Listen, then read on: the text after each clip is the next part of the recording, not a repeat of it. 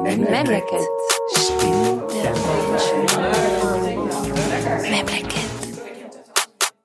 Ja, das Leiden bestand darin, dass ich, ähm, dass ich nicht verstanden habe, warum sie mich nicht akzeptieren können oder, oder nicht wollen. Oder ich habe ich hab probiert, den Zugang zu finden, ich habe probiert, den Kontakt zu suchen mit den Schwestern, mit den Brüdern, mit den Schwiegereltern und so weiter. Und äh, es kam einfach nichts über Jahre hinweg. Warum interessiert ihr euch nicht für mich? Ich bin doch eine interessante Person. Ich komme von, au ich komme von außen. Ich bin kein Kosovaner. Ich habe eine andere Religion. Ich komme, ich bin, ich bin zwar in der Schweiz aufgewachsen, aber komme aus Kolumbien. Das, doch, das muss doch für eine Person, das muss doch interessant sein, oder?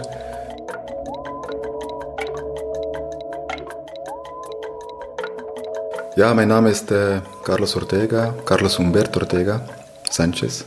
Ich bin äh, 49 Jahre alt. Ich bin äh, geschieden, seit zwölf Jahren eigentlich. Habe eine Tochter, eine 18-jährige Tochter, äh, Valentina, Valentina Ortega, äh, die gerade die Matur abgeschlossen hat äh, mit einem Glanzresultat. Ich bin sehr stolz auf sie. Ich lebe in einer Partnerschaft äh, wir wohnen nicht mehr zusammen leider, aber irgendwie sind wir doch zusammen und haben jetzt gerade auch drei Wochen Ferien gemacht in Südostasien, äh, eine wunderbare Reise. Arbeite seit vielen Jahren beim Schweizerischen Roten Kreuz in Marketing Kommunikation im Moment. Einerseits kümmere ich mich dort um die Mittelbeschaffung und andererseits bin ich auch auf einer Liste von Logistikern, die im Notfall, sprich wenn eine Katastrophe ist, in das Katastrophengebiet entsendet werden kann innerhalb von 48 Stunden. Ich habe schon ein paar Missionen gemacht äh, weltweit und äh, von dem her habe ich eigentlich zwei Hüte an. Katastrophenhelfer und, und Fundraiser eigentlich.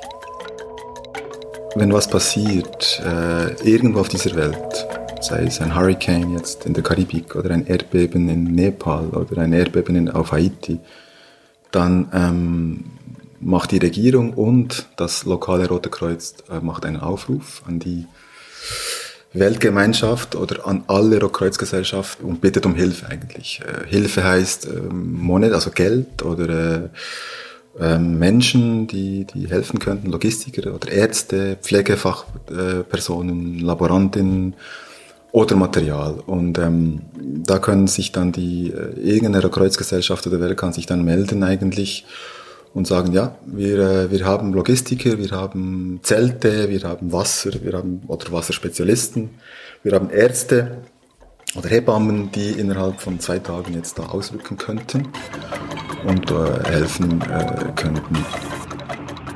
In Nepal war ich 2015 äh, nach dem verheerenden Erdbeben in der Nähe von Kathmandu, in der Region von Kathmandu eigentlich, war ich während sechs Wochen. Ich war Teamleader äh, mit einer Gruppe von sechs Logistikern und habe dort eigentlich unsere Hilfe koordiniert. Also in einer ersten Phase ist, ist es was, Trinkwasser für die Menschen und Blachen, das heißt, damit sie ein Dach über dem Kopf haben. Oder äh, Küchenutensilien, äh, damit sie notbedürftig irgendwie äh, was kochen könnten. Oder Schulmaterial für die Kinder, die dann während vielen Wochen nicht in die Schulen können, weil alles äh, zerstört wurde. Man muss auch flexibel sein und, sich, und auf alles gefasst sein. In den Kursen und in den äh, Refresher-Kursen lernst du sehr, sehr viel Theorie und du weißt, wie das ungefähr abläuft. Aber du lernst es nur, wenn du vor Ort bist. Und ähm, so, so war es in meinem Fall. Das war jetzt nicht meine erste Mission, aber ich wusste, es war ein Erdbeben. Ähm, ich wusste, dass wir äh, Kathmandu, dass wir da sicher Lagerhäuser hatten für das Material. Wie es in der Region aussah, konnte ich mir nicht vorstellen, aber da bin ich dann hingereist und konnte mir ein, ein Bild äh, drüber machen. Ich konnte die Leute platzieren, äh, die dort dann arbeiten mussten. Jedes Mal, wenn ich im Flugzeug sitze, dann bereue ich es und denke, oh, jetzt bist du wieder sechs Wochen in diesem Stress, warum tust du dir das an? Und äh, es ist, es ist ein enormer Druck, weil ich war als, Team, als Teamleader dort und alle wollen dann was von dir. Und äh, meine Leute waren in der Region verteilt, also die waren nicht bei mir, also ich konnte keine der Briefings, machen, ich konnte meine Leute nicht direkt sprechen, ich musste alles über das Handy oder über den, Laptop, über den, über den Laptop machen. Und Wir hatten dann Probleme mit den Lieferungen des Materials, weil die an der Grenze blockiert wurden. Die, die nepalesische Regierung wollte gewisse Zölle erheben auf, auf Hilfsgüter und das haben wir nicht verstanden. Und in zwei Wochen war alles blockiert und die Leute rufen mich an, hey, was ist los? Hey, wir müssen liefern oder wir müssen arbeiten. Von Bern hier, vom, von der Zentrale genau gleich, hey, was, was passiert dort in Nepal? Kannst du nicht, kannst du nichts machen? Ich sage, nein, ich kann nichts machen. Ich sitze in, in meinem Hotelzimmer oder in meiner Wohnung jetzt dort und, und muss warten, bis, bis das irgendwie gelöst wird das Problem. Und und als Vorbereitung ist es einfach ähm, wirklich offen sein und, und bereit sein, irgendwas zu, zu machen ähm, und flexibel einfach auf, auf, auf die Situation zu reagieren.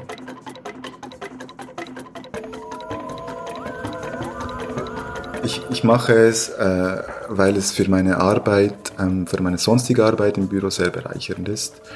Es gibt mir sehr viel zurück. Es ist, äh, ich sehe den, den Sinn, äh, zu helfen in, in diesen Notsituationen. Ich, ähm, ich habe viel Elend, ich habe, ich habe zum Teil auch Tote gesehen jetzt ähm, gesehen und, und den Leuten einfach zu helfen. Das ist, ähm, das war schon immer mein, mein Ziel, mein Wunsch, nicht ein Gutmensch zu sein, aber einfach da sein für andere.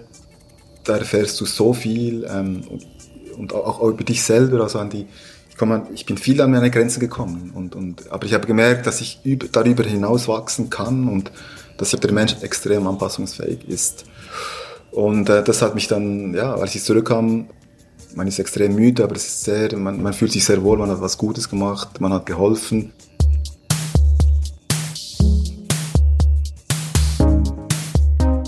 Genau, das habe ich vorhin vergessen. Ähm, ich bin eigentlich von Haus aus, sage ich mal. Äh, meine Eltern sind, stammen aus Kolumbien beide, sind in den 70er Jahren eigentlich in die Schweiz migriert. Also mein Vater war ähm, Journalist in Kolumbien bei der größten Zeitung, El äh, El Tiempo, pardon, wo auch äh, Garcia Marquez gearbeitet hat. Sie kannten sich übrigens. Und ähm, er hat sich dann beworben, äh, in, in lustigerweise in Tokio und in Bern bei Radio Japan International und bei Radio Schweiz International und konnte natürlich Spanisch, Englisch, Französisch, ein bisschen Deutsch auch. Hat sich beworben, hat die Stelle bekommen in Bern. Ursprünglich für drei Jahre war der Vertrag und dann, äh, ja, der ist, der ist glaube ich, 35 oder 36 Jahre geblieben und ist jetzt pensioniert. Und, und die leben jetzt, meine Eltern leben zwischen Bern und, und Spanien. Und ich bin auch, ich bin in der Schweiz geboren, ähm, aber ich sage immer, äh, mein, meine, mein Blut ist eigentlich 100% kolumbianisch.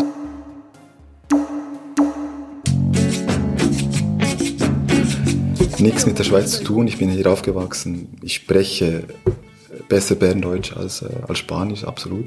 Obwohl ich mir Mühe gebe, immer wieder Spanisch zu schreiben und Spanisch zu lesen, damit ich, ähm, ja, ich brauche es nicht mehr so viel äh, mündlich. Meine, meine Eltern mit meiner Tochter. Me gustas mucho gustas mucho. Ich, ich, ich höre nur die Musik in spanischer Sprache, also Latino und vor allem kolumbianische Musik.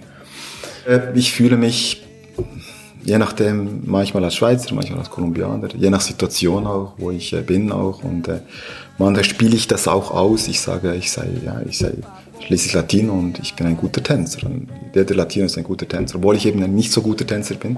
Aber ich, ja, ich bin ein guter Fußballer, das war ich zumindest, auch als, als, als Latino und so weiter. Und, ähm, und in Kolumbien, lustigerweise, wenn ich nach Kolumbien gehe, ich war jetzt gerade ähm, im letzten Jahr äh, ein paar Wochen dort, wieder nach langer Zeit, und da nennen sie mich immer noch El, El Suizo. Und äh, äh Sie sagen, ja, ich spreche natürlich, mein Spanisch hat einen, einen gewissen Akzent, das merkt man, dass ich nicht dort aufgewachsen bin.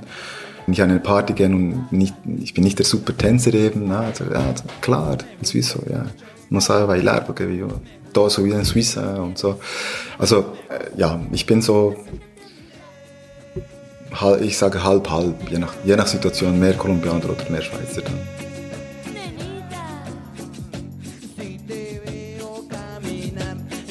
Ich habe bis, ich weiß nicht, bis 20, 22, 23 Jahre da zu Hause gelebt. Und mein Zuhause war immer Kolumbien. Ähm, es war Thema, Essen, Kultur, Freunde von meinen Eltern, die gekommen sind und so weiter. Es war einfach alles, alles auf Spanisch. Und das hat mir dann diese Liebe auch zu diesem Land, obwohl ich eben nicht dort gelebt habe, eigentlich äh, mehr, also Ich, ich trage das einfach in mir, das habe ich einfach von zu Hause mitgenommen. Ich, ich, ich, also ich vergesse auch meine Wurzeln nicht. Also meine Wurzeln sind nicht hier, sondern die sind in Kolumbien. Und ist meine, meine, meine Ursprünge sind dort, meine Familie kommt von dort und ich kann das, werde das nicht irgendwie äh, verleugnen. Es, ich, ich will, dass es präsent ist. Obwohl mein Vater immer gesagt hat, dass wir eben nicht in Kolumbien sind, sondern in der Schweiz und wir sollen uns mit den hiesigen Gegebenheiten, mit der hiesigen Kultur, mit, sollen wir, das, ist, das ist unsere, wir sind da und wir sollen uns mit denen auseinandersetzen. Soll, er, er, ist gegen die ganze Ghettoisierung. Er hat gesagt, ihr müsst die Sprache lernen, ihr müsst hier in die Schule gehen, ihr müsst euch damit auseinandersetzen, wo ihr lebt und ihr werdet wahrscheinlich hier bleiben, werdet nicht zurückkehren. Von dem her ähm, hat er das ganz klar immer gesagt.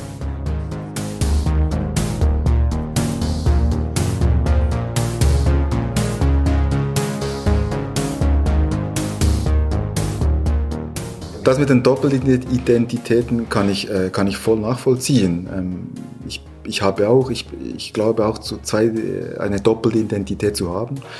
Ähm, und je nachdem, je nach Situation bin ich eben manchmal eben eher der Schweizer oder manchmal eher der Kolumbianer. Ich spiele das auch ein bisschen aus, ähm, je nach Situation. Wenn es mir Vorteile verschafft, dann bin ich eher Kolumbianer, Latino oder dann eben eher der Schweizer.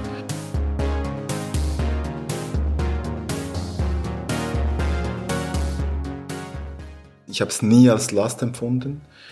Ich habe es immer als, als absolute Bereicherung äh, empfunden, beide Kulturen zu haben. Und ich sehe es auch bei meiner Tochter jetzt. Sie ist dreisprachig aufgewachsen, also Albanisch, Spanisch und Deutsch und spricht alle Sprachen gut heute. Oder? Sie hat ja auch mal die, die spanische Matur gemacht, also mit der Mutter spricht sie Albanisch, hat Franz, Italienisch, äh, Englisch gelernt und ist 18 und spricht irgendwie vier, fünf, sechs Sprachen. Ähm, genau, ich, äh, das, ich war etwa zwölf Jahre verheiratet, eine Kosovo-Albanerin und habe meine Tochter auch mit ihr gekriegt, Valentina.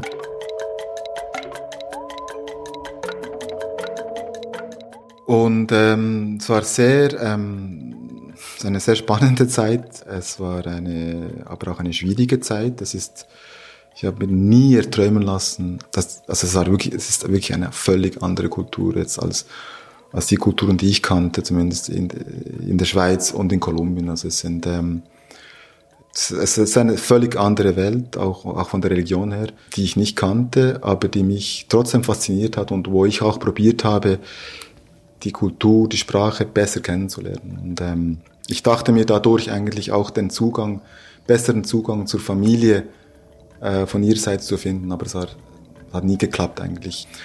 Und das, das, das, das war eine, eine richtige Herausforderung. Obwohl ich mir extrem Mühe gegeben habe, ähm, da meine transkulturellen Kompetenzen irgendwie wieder auszuspielen und, und einzusetzen, wurde ich von, wenig, von den wenigsten zum Familienmitglieder akzeptiert.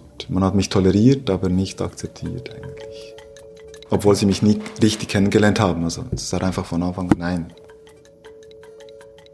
Wir wurden eigentlich auch nicht wie, oder ich zumindest alleine wurde nicht eingeladen, mal in den Kosovo zu gehen und die Familie zu besuchen. Meine meine Tochter zu präsentieren, vorzustellen. Ähm, und das hat mir wehgetan, hat mich getroffen, weil ich mir, oder ich dachte zumindest, dass ich mir Mühe gegeben habe, eben die Sprache zu lernen. Und äh, ich habe mich mit der, ich war auch ein paar Male dort, ähm, nicht bei der Familie meiner Ex-Frau, sondern ich habe nach wie vor ähm, zwei, drei gute kosovo-albanische Freunde, die, die aber jetzt mit Schweizerinnen verheiratet sind und, und hier eigentlich wohnen mit ihnen bin ich dann in Kosovo gereist und ähm, probiert da zu verstehen, warum sie, mir, warum sie mich jetzt da nicht akzeptieren wollten. Ähm, und ich bin eigentlich äh, ziemlich ernüchternd, ernüchtert worden und ähm, ich habe ich hab, ich hab gelitten, ja. ja. Und es hat, es hat dann, es war nicht der einzige Grund, aber die, die Beziehung hat natürlich extrem gelitten. Ich habe mich verliebt, ein Punkt sie hat mich als Person fasziniert. Äh, natürlich die Herkunft war, äh, wusste ich, wird, wird, sicher eine Herausforderung sein, aber das meisten wir. Äh, wir sind ein Paar und das, das machen wir und wenn wir Kinder haben, geht das automatisch und so weiter. Das war eigentlich mein, mein Traum damals und mein Wunsch auch, dass das funktioniert. Und ähm, ich habe mich eigentlich gefreut auf, auf diese Herausforderung. Ich konnte mir nie vorstellen, dass es so schwierig dann würde. Das, das weißt du genauso wie ich, dass dann, da gibt es keine Grenzen. Wenn man verliebt ist, dann hat das Gefühl, man kann alles und, und dann kommen dann die Probleme mit der Zeit. Meine Tochter äh, Valentina ist, in, ist eigentlich in diesen drei Kulturen aufgewachsen und äh, wir haben das sehr gut miteinander vermischt. Vor allem bei meinen Eltern dann zu Hause war es wirklich wieder, das ist dieses Kolumbien, das ich vorhin ein bisschen geschildert habe. Ähm, mit mir war es dann auch ein Teil Schweiz, ähm, zumindest bis, ja. Und dann kam sie eh in den Kita, Kindergarten und Schule und dann war es eher nur noch dieses Schweizer Umfeld, das bärendeutsche Umfeld. Und mit der Mutter, ähm, die Mutter hat auch Albanisch mit ihr gesprochen und hat ihr auch probiert, die kosovarische Kultur näher zu bringen. Ähm, sie ist auch mit ihr äh, ein paar Mal immer wieder in den Kosovo gereist, alleine, ohne mich. Von dem her ist meine Tochter mit, mit diesen drei Sprachen, mit diesen drei Kulturen aufgewachsen. Und sie hat das bis heute meistert, meistert sie das sehr gut. Sie war jetzt auch, sie war jetzt nach der Matur, war sie auch fünf Wochen in Kolumbien, das erste Mal äh, hat eigentlich die, unsere Familie kennengelernt. Aber sie wusste schon sehr viel auch von, vor allem von meiner Mutter und von meinem Vater. Also sie hat eine sehr enge Beziehung, vor allem zu meiner Mutter. Also sie sagt selber, sie versteht sich besser mit meiner Mutter als mit mir, als mit dem Vater. Mir macht das nichts aus, ist absolut okay. Für meine Eltern ist sie das ein und alles. Und äh, da wird nur Spanisch kommuniziert, da ist auch Kolumbien sehr präsent. Und dann bei mir ist ja beides, Kolumbien und die Schweiz, wenn sie, wenn sie da ist. Und bei, ihrer, bei ihrer Mutter ist das dann Kosovo. Und sie, sie sagt einfach, ähm, ihre Beziehung zu, zur Schweiz und ihre Beziehung zu meinen Eltern, beziehungsweise zu Kolumbien ist natürlich ist größer als zu, zu, der, zu ihrer Familie oder zum Umfeld ihrer Mutter eigentlich.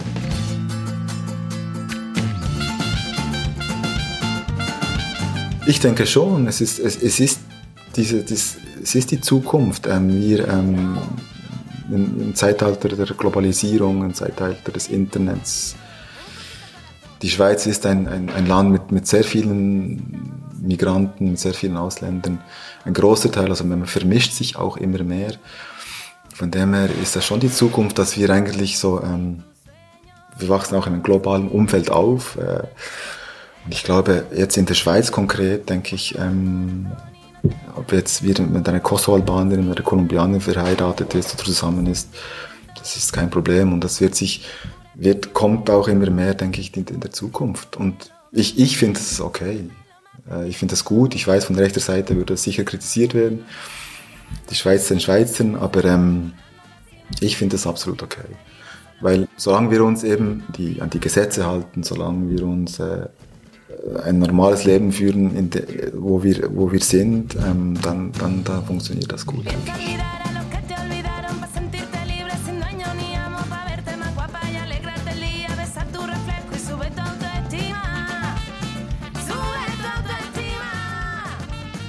In der Schule, soweit ich mich erinnern kann, ähm, gab es noch nicht so viele Kolumbianer. Ich, ich, war, ich war ziemlich ein Exot von der Herkunft her. Also es gab äh, zu meiner Zeit gab es viele, natürlich die Italiener und Spanier, die da waren, ein paar Portugiesen. Und that's it, oder? Und, ähm, und da galt ich schon als Exot. Und, es, und, und, und die Leute, eigentlich die Leute sind auch auf mich zugekommen, meine Kollegen, meine Schulkollegen, Schulfreunde. Ich gesagt, hey, was ist Kolumbien? Oder damals noch. Oder? Was ist das? Wie lebt ihr? Ähm, was sprecht ihr da für eine Sprache? Was, wie, was isst du zu Hause? Und, ähm, es gab dann, natürlich gab es, wenn sie zu mir nach Hause kamen, vor allem am Mittwochnachmittag äh, der schulfreien Zeit, da gab es auch, äh, meine, meine Mutter damals konnte auch nicht so gut Deutsch, natürlich. Sie sind eher äh, mit der französischen Sprache, haben sie hier gelebt. Ich habe das als positiv empfunden. Das war auch wie eine, eine, das hat mich stolz gemacht, wenn die Leute kamen, hey, Kolumbien, was ist das? Wie lebt ihr dort? Was esst ihr dort? Was sprecht ihr? Also es hat, es war eine Bereicherung, es, war, ich habe mich sehr wohl, ich habe mich sehr gut gefühlt. Oder? Es war, ähm, natürlich kam dann die ganze, mit, die ganze Drogengeschichte mit Escobar, und, aber da war ich ein bisschen älter. Und da haben sie mich hochgenommen und, und sagen, ja, der Drogendealer kommt und so weiter. Aber das hat mich nicht gestört. Also, das hat mich eigentlich, das hat mich stolz gemacht, trotzdem.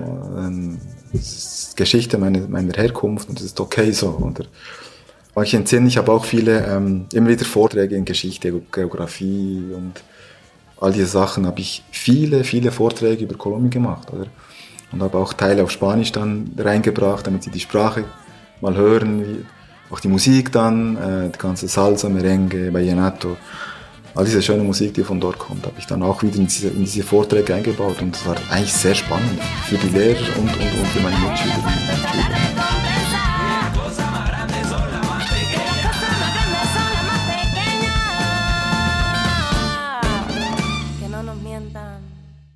Ich kenne Kolumbianer, die aufgrund ihrer politischen Situation im Land es gab zumindest viele Asylsuchende, Kolumbianer, die aufgrund, man wusste nicht, ob sie Ex-Guerilleros sind oder Anwälte, Journalisten, Gewerkschafter, die wurden ja alle verfolgt eine Zeit lang in Kolumbien.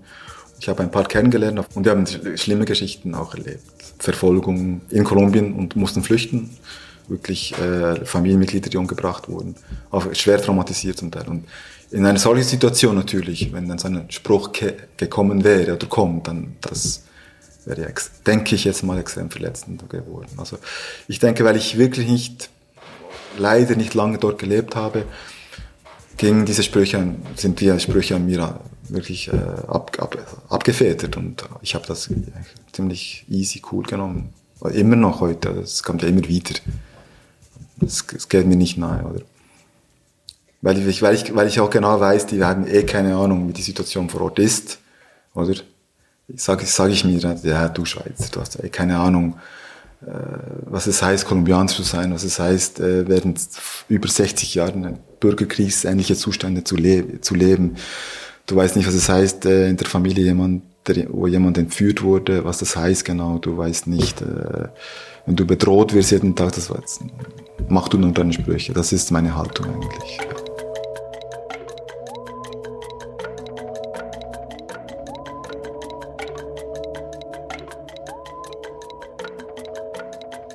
Eigentlich ein Wunsch in mir schlummert schon noch, irgendwie den Kreis zu schließen. Sprich, die Möglichkeit zu haben, trotz meines hohen Alters, irgendwie ähm, ein paar Jahre in Kolumbien zu leben. Ob es mich dann wieder zurückzieht. Aber es wäre schon schön zu sagen, okay, meine Eltern sind migriert und sind immer noch da und, und, die, und die Kinder oder die Söhne die probieren zurückzugehen und was und da was aufzubauen. Ich, ich, es, ist, es schlummert immer wieder dieser Wunsch in mir. Manchmal ist er stärker, manchmal weniger.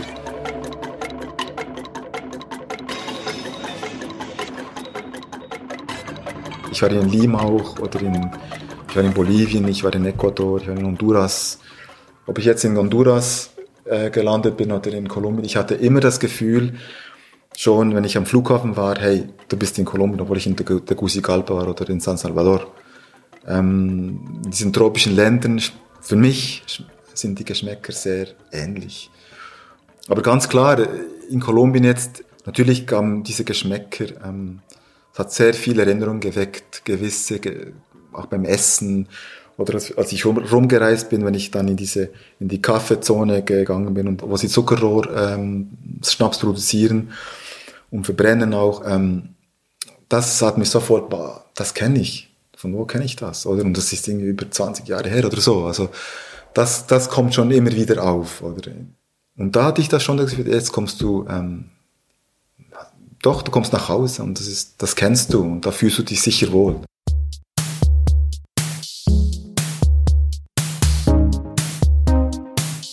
Oder die Schweiz riecht nicht und darum ich habe das, wahrscheinlich habe ich es schon irgendwo gespeichert, aber es ist nicht dasselbe, nein, absolut nicht. Also ich komme zurück nach, nach Zürich am Flughafen und ja, es ist schön, zu, es ist schön wieder, wieder zu Hause zu sein, aber Gerüche, nein, das ist irgendwie speziell.